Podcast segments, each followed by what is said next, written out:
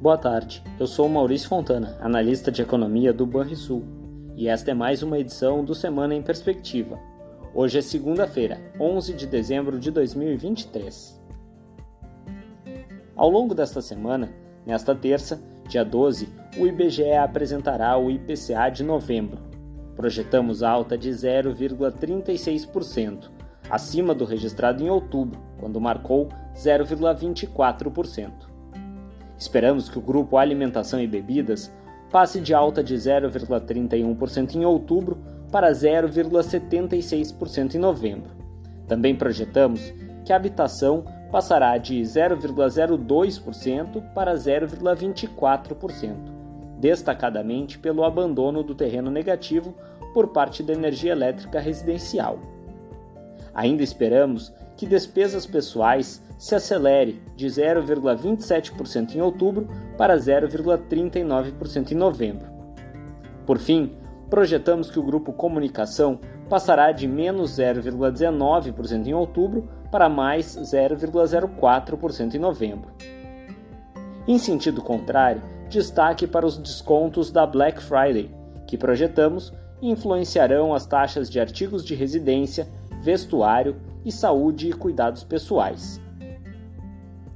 No dia 13, o IBGE divulgará a pesquisa mensal de serviços. Para outubro, esperamos crescimento de 0,4% no mês e de 1,2% na comparação interanual, após a queda anterior de 1,2%.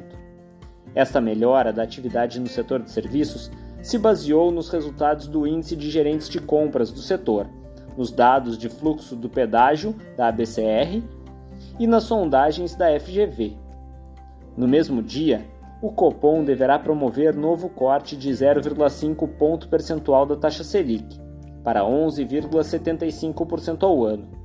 A continuidade da queda da taxa deve decorrer do quadro favorável da inflação corrente, da desaceleração da atividade econômica, da estabilidade das projeções de inflação do Copom e do recuo das taxas de juros longas no exterior.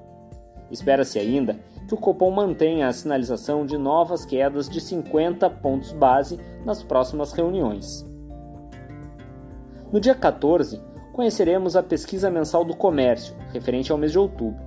No conceito ampliado, projetamos retração de 0,7% no mês e expansão de 2,1% ante o mesmo mês do ano anterior, desacelerando ante o crescimento de 2,9% do mês passado. Já no dia 15, o Banco Central publicará seu indicador de atividade econômica, o IBCBR. Nossa expectativa para outubro é de crescimento mensal de 0,1% e de 2% na comparação anual. Essa relativa estabilidade na margem reflete a queda das vendas no varejo, o avanço do setor de serviços e a leve alta da produção industrial. No exterior, nos Estados Unidos, o destaque da agenda será a reunião do Fed, nos dias 12 e 13 de dezembro. A expectativa é de continuidade da Fed Funds Rate entre 5,25% e 5,50% ao ano. O presidente, Jerome Powell, participará da entrevista coletiva subsequente ao anúncio. Sua mensagem deve ser cautelosa, com destaque para a necessidade da continuidade da política monetária restritiva e que ainda é prematuro discutir sua flexibilização. Também será divulgado o sumário de projeções econômicas, que deve apresentar pequenos ajustes nas projeções deste ano, como uma menor inflação, leve alta da taxa de desemprego e maior crescimento. A trajetória de juros não deve sofrer alterações em relação ao cenário de setembro, que previa apenas duas quedas de 25 pontos em 2024. Na agenda de indicadores, teremos ainda no dia 12 a inflação de novembro, medida pelo Índice de Preços ao Consumidor. O consenso aponta para variações semelhantes àquelas observadas em outubro, de alta de 0,1% no mês e de 3,1% na comparação interanual. O núcleo do indicador deve ter avançado 0,3% e 4%, respectivamente. Nos dias 14 e 15, conheceremos os dados de vendas no varejo e produção industrial, ambos de novembro. Para as vendas, espera-se nova baixa de 0,1%, enquanto a produção industrial deve ter se recuperado na margem. Na zona do euro, no dia 14, o Banco Central Europeu fará sua última reunião do ano.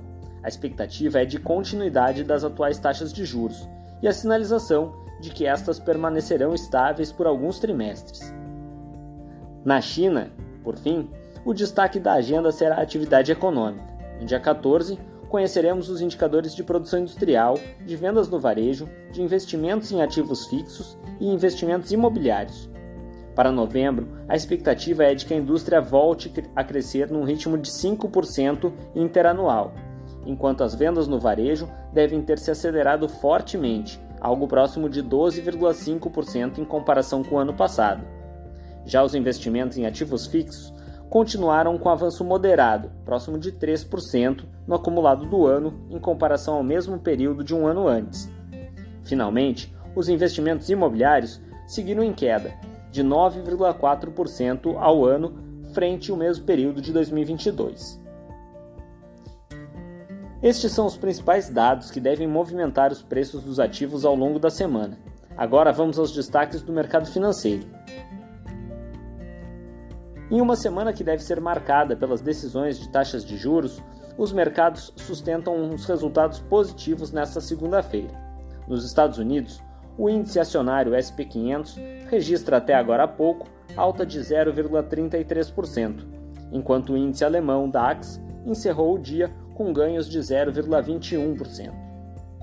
Já entre as commodities, a cotação do petróleo tipo Brent se recuperou da queda no início do dia e registra alta modesta, de 0,22%, com o barril cotado agora perto dos 76 dólares. Enquanto o contrato futuro mais próximo de soja, negociado em Chicago, avança expressivos 2,2%.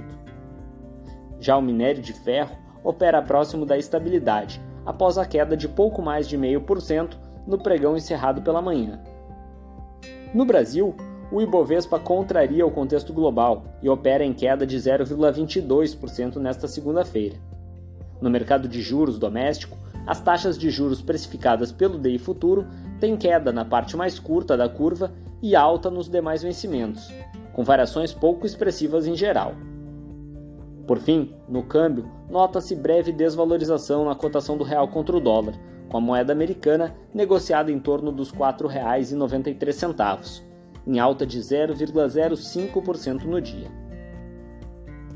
Você ouviu o Semana em Perspectiva, um informe semanal do Banrisul que busca oferecer informações de qualidade sobre a economia e o mercado financeiro. Uma boa semana a todos!